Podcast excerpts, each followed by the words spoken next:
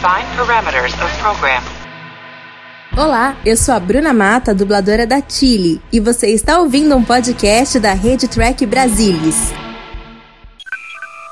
Semana de 25 de junho de 2021. Confiram quais são as notícias dessa edição do TB News.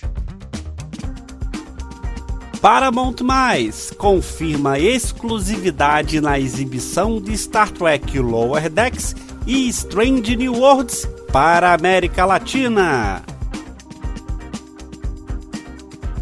Alex Kurtzman diz que o mundo precisa de mais Star Trek e showrunner mira na possibilidade de um episódio musical.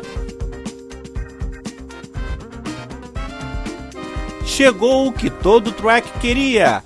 Playmobil lança brinquedo de Star Trek nos Estados Unidos. Jason Isaacs, o capitão Lorca de Discovery, dizem que condição voltaria ao universo de Star Trek. Tudo do universo de Star Trek você vê por aqui. Vem comigo, porque o TB News está no ar.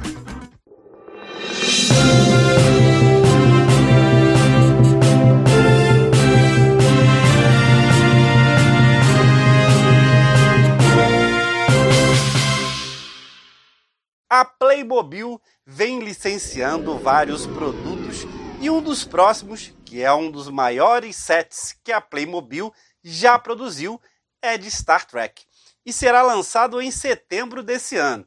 O brinquedo Playmobil Star Trek USS Enterprise NCC 1701 coloca todos os demais conjuntos de Playmobil licenciados anteriormente em vergonha. Sim, até o quartel-general dos caça-fantasmas. A Enterprise é completa, mede 107 centímetros de comprimento e quase 46 centímetros de largura e vai ser vendida nos Estados Unidos por praticamente 500 dólares. Com 136 peças, a nave contém a ponte de comando, um disco removível, um painel removível para acessar sala de máquinas, completa com luzes e sons ativados por aplicativos de celulares inteligentes. Outros conjuntos complementares da Playmobil para a Enterprise também serão lançados. A seção disco da Enterprise abre para mostrar um ambiente completo da ponte, no estilo de 1966. Além disso, o corpo da nave se abre ao lado para mostrar uma sala de engenharia. Outros acessórios e surpresas eletrônicas também estão chegando. Então, não perca esta nave icônica. O brinquedo é recomendado para crianças maiores de 10 anos. Mas eu aposto que muitos fãs adultos de Star Trek vão querer adicioná-los às suas coleções. O ator Jason Isaacs ganhou a simpatia dos trackers ao encarnar o capitão Gabriel Lorca na primeira temporada da série Discovery. No final da primeira temporada, o produtor Alex Kurtzman afirmou que Lorca não estaria na temporada seguinte, mas deixou um ar de mistério sobre um possível retorno do personagem a Star Trek. A partir daí, especulações surgiram e os fãs começaram a pedir pelas redes sociais a volta do capitão. Apesar de evitar responder sobre o assunto, Isaacs sempre expressou fé na capacidade dos roteiristas em trazerem Lorca de volta, seja do universo espelho ou do Prime. Atualmente, o ator ainda não descarta tal retorno, embora ele aponte que qualquer retorno possível depende de uma história que vale a pena ser contada que deve ser merecida e orgânica. Está sempre no script. Não há nenhuma parte na qual estou interessado. Não há pessoas. Não importa o quanto eu as admire e gosto delas. É sempre o script. É sempre o que a história está contando. Eu nunca iria querer ordenhar algo só para agradar os fãs ou o gerente do meu banco. Tento de encontrar algo que me deixe entretido. Eu não quero estar nas coisas apenas porque outras pessoas querem vê-las. Eu quero ser capaz de tocar alguma coisa. Então eu senti que tinha algo ótimo para interpretar. E por exemplo, há sempre um clamor para que eu volte a Star Trek. Passei um tempo fantástico em Star Trek. Amei todas as pessoas. Adoro fazer parte deste universo. E o Lorca Prime, a versão do universo Prime do meu capitão, ainda não foi encontrado. Mas eu não voltaria apenas para estar nele. Voltaria se você tivesse uma grande história para contar. E você, acha que ainda caberia uma sequência para Lorca Prime em Star Trek?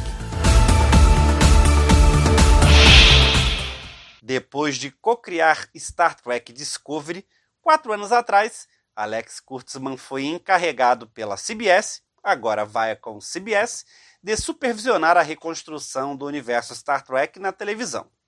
Agora, o produtor executivo está falando sobre como ele vê a franquia se encaixando no mundo em mudança de hoje.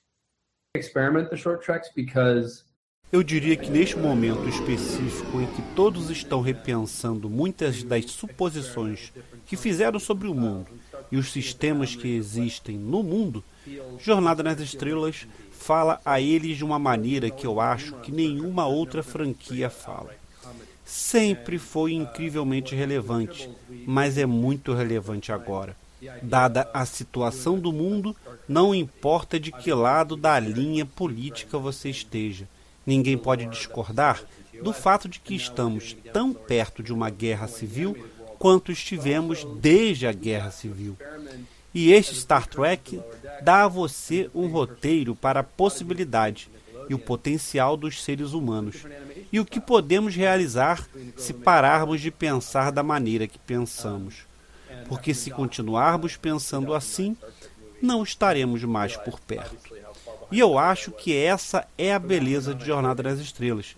É que ele realmente dá a você uma visão positiva para o futuro.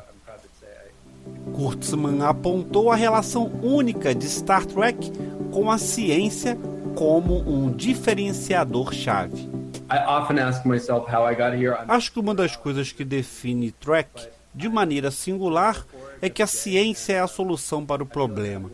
É sempre a combinação de ciência e humanidade, e em seguida adotando uma abordagem humana e entendendo onde está a interseção entre essas duas coisas. E além disso, a tripulação da ponte, com quem todo mundo meio que se associa como uma família, tem que trabalhar em conjunto, usando seus diferentes conjuntos de habilidades para resolver um problema com ciência e empatia. E eu acho que isso é Star Trek. As coisas para Trek progrediram nos últimos anos com o lançamento do ano passado do show altamente serializado e mais cerebral Star Trek Picard, junto com a comédia de animação Star Trek Lower Decks. Ainda este ano, veremos a estreia do programa de animação infantil Star Trek Prodigy. E no próximo ano, Star Trek Strange New Worlds promete um retorno à clássica narrativa episódica de Star Trek. Kurtzman falou sobre sua abordagem para construir o universo de Jornada nas Estrelas com uma variedade de estilos diferentes. Eu acho que alguns dos programas de Star Trek são passeios de montanha russa. Alguns deles são mais meditativos. Alguns deles são hilários. Alguns deles são explorações interessantes do estado da humanidade e alguns deles são apenas sobre a pura alegria de ver o mundo pelos olhos das crianças. Nosso universo quer ser lápis de cor diferentes na mesma caixa. Há um traço comum entre todas essas coisas. Mas se todos os programas forem iguais, estamos falhando, certo? Minha esperança é que esse tipo de dominação errônea de que Trek seja apenas para pessoas que conhecem Trek a questão toda é sim, claro, é para essas pessoas em primeiro lugar, mas também para pessoas que nunca viram e não sabem nada sobre isso. Porque Se não conseguirmos incluir essas pessoas, daqui a 10 anos, 20, a partir de agora, não teremos novas gerações de fãs de Jornada nas Estrelas. Alex Kurtzman mencionou anteriormente que uma de suas esperanças é fazer um episódio musical de Star Trek Short Tracks. Nada me deixaria mais feliz do que fazer um episódio musical. Eu pensei sobre isso. E se alguma vez fizéssemos mais short tracks, esse seria o formato perfeito para isso. A questão é que se você vai fazer um musical, deve ser tão brilhante quanto possível tem que ter um conceito que torne o musical necessário, ou você tem que pensar em uma razão muito, muito boa para as pessoas começarem a cantar. E ainda temos que explorar isso de verdade. Mas nada me faria mais feliz. Eu morreria para ver isso.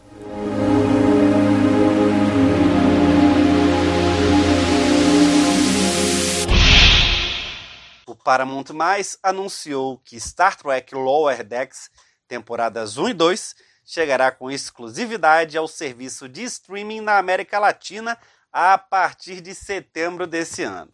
Além disso, a próxima série original, Strange New Worlds, também chegará ao serviço na América Latina, possivelmente em 2022.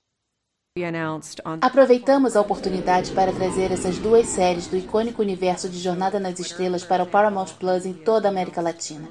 Estamos orgulhosos em ser o destino de Jornada nas Estrelas.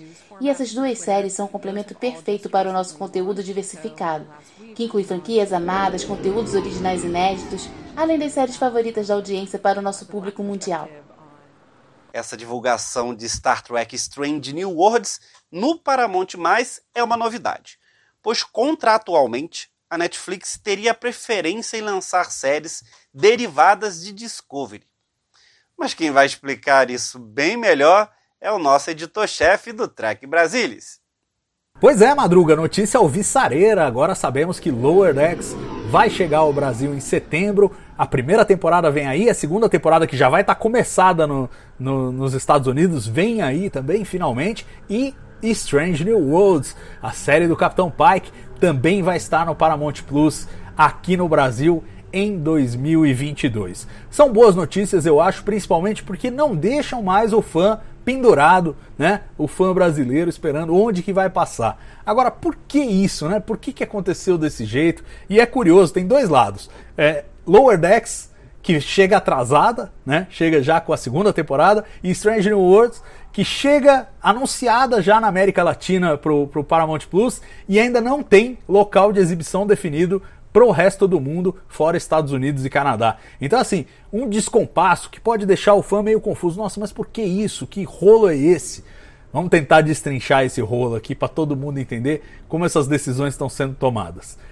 Lá atrás, no lançamento de Star Trek Discovery, a, a CBS, né, na época era CBS, agora é Viacom CBS, ela tinha decidido a seguinte estratégia: vamos usar Discovery para alavancar o nosso serviço de streaming no mercado americano e vamos deixar a Netflix pagar a conta pelos direitos da série no resto do mundo. Essa foi a estratégia que eles adotaram. Tava todo mundo feliz naquele momento. Tanto a Netflix, que sabia do valor de uma nova série de Star Trek, porque tinha um resultado muito bom com as reprises é, dos, episódios antigos, o pessoal sempre acessando, sempre tinha uma audiência muito boa e sabia que uma série nova ia bombar, quanto a CBS que falou: olha, estamos investindo nesse novo serviço de streaming nosso, é uma série caríssima, eles vão pagar a conta e a gente exibe aqui e desenvolve para o mercado americano o nosso streaming. Foi assim que começou.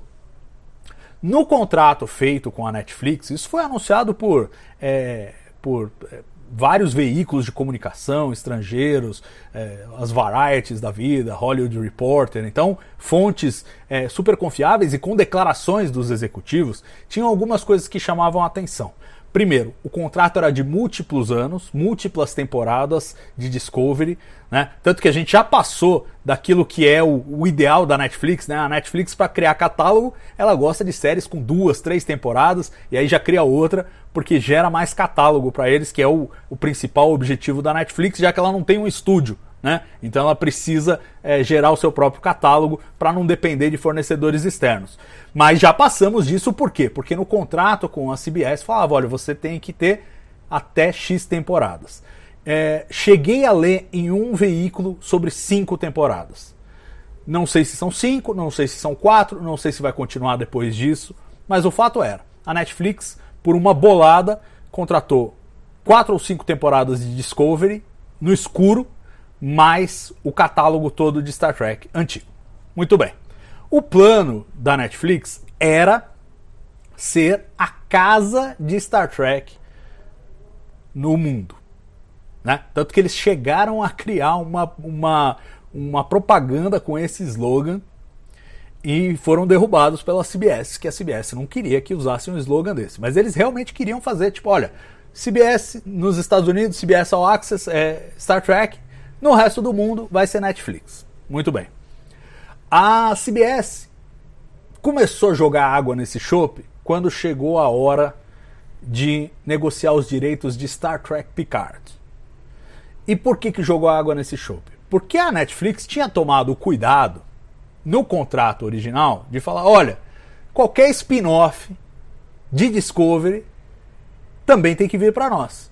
Pelo menos a gente tem que ter o direito de primeira recusa, é o que eles chamam, né? Tem que vir para nós. Só que quando foram apresentar Star Trek Picard, falaram: "Oh, não, não, não, veja, não é uma derivada de Discovery, é uma derivada da nova geração. Não tem nada a ver. E com isso contornou o contrato da Netflix que exigia é, que os spin-offs fossem, fossem oferecidos primeiro para a Netflix. Isso, de novo, declarações de executivos, falando, não, nosso entendimento do contrato é que ele é assim, não é assado e tal. Então deve ter tido alguma discussão de advogados lá ficou consolidado assim, eles venderam para a Amazon Prime Video. É o que nós estamos acompanhando aqui no Brasil, né? Amazon Prime Video transmite Picard, é, Netflix transmite Discovery. Naturalmente, a Netflix viu ali cair por terra qualquer expectativa que pudesse ter de longo prazo de ser a casa de Star Trek. Perdeu essa expectativa, porque já claramente já despedaçaram o negócio. Deram um pedaço para a Amazon, um pedaço para a Netflix e acabou essa ilusão. No que acabou essa ilusão, a gente sente que há uma crescente má vontade da Netflix com a franquia de Star Trek. Super natural. Vimos isso acontecer, por exemplo, com as séries é, da Marvel que estavam sendo feitas pela Netflix. Né? Demolidor, Jessica Jones, Luke Cage, Os Defensores, eram todas séries de amplo sucesso e a Netflix não teve a, me a menor cerimônia de cancelar com temporadas por exibir porque viu que a Disney estava preparando o seu próprio streaming e pretendia eventualmente levar os seus, os seus produtos Marvel, digamos, é, de, alta, de alta repercussão para o seu próprio serviço. Aí falou: não vamos ficar alimentando o serviço dos outros e saiu fora, né? A Netflix saiu fora e agora está fazendo a mesma coisa com é, Star Trek. E aí tem o contrato Discovery, está cumprindo, tem os, os episódios clássicos que vão ficar aí mais um tempo está cumprindo também, mas se eximiu de comprar outras séries. Haja vista a situação de Lower Decks. Lower Decks teve uma negociação internacional mais difícil. Quando estreou nos Estados Unidos, não tinha distribuição internacional. Depois de alguns meses, acertaram a distribuição internacional com Prime Video, mas Prime Video também fez suas exigências. Falou: não quero comprar para o mundo inteiro. Não me interessa ter isso no Brasil, ter isso na, na, América Latina, onde a audiência é muito menor de Star Trek. Agora, se você quiser me vender França, é, Alemanha, Inglaterra, aí eu já vejo mais vantagem. Né? E foi uma negociação que nós vimos que foi longa, fecharam a negociação com é, Amazon Prime Video. E Star Trek Lower Decks foi para lá. Já com a primeira temporada exibida, entrou de uma vez e tal, tá lá nesses mercados. Na América Latina ainda não havia, provavelmente porque a CBS, a Vaia com CBS, ainda tinha a expectativa de talvez vender para algum distribuidor local. Conforme nós estamos avançando, já chegando na segunda temporada, eles falaram: bom, acho que isso não vai acontecer, acho que ninguém vai comprar. E aqui eu admito, é uma ilação da minha parte. Estou tentando me colocar na cabeça dos caras. Isso não foi declarado, né? Mas é o que faz sentido, porque só vai entrar agora em setembro, já no meio da segunda temporada, ou seja, não devem ter conseguido vender também a segunda temporada. É óbvio que agora é muito mais difícil de vender, porque você tem que vender só, tipo, a América Latina, só o Brasil. Quer dizer, só os mercados menores de Star Trek é, é o que sobrou para vender. Então eles finalmente, vendo que a segunda temporada também não iam vender, decidiram botar no, no Paramount Plus. Que é uma, é uma vantagem, né? Agora, porque, bem ou mal, é, a gente tem acesso a essa série no Brasil. Vai ter gente, obviamente, reclamando. Claro.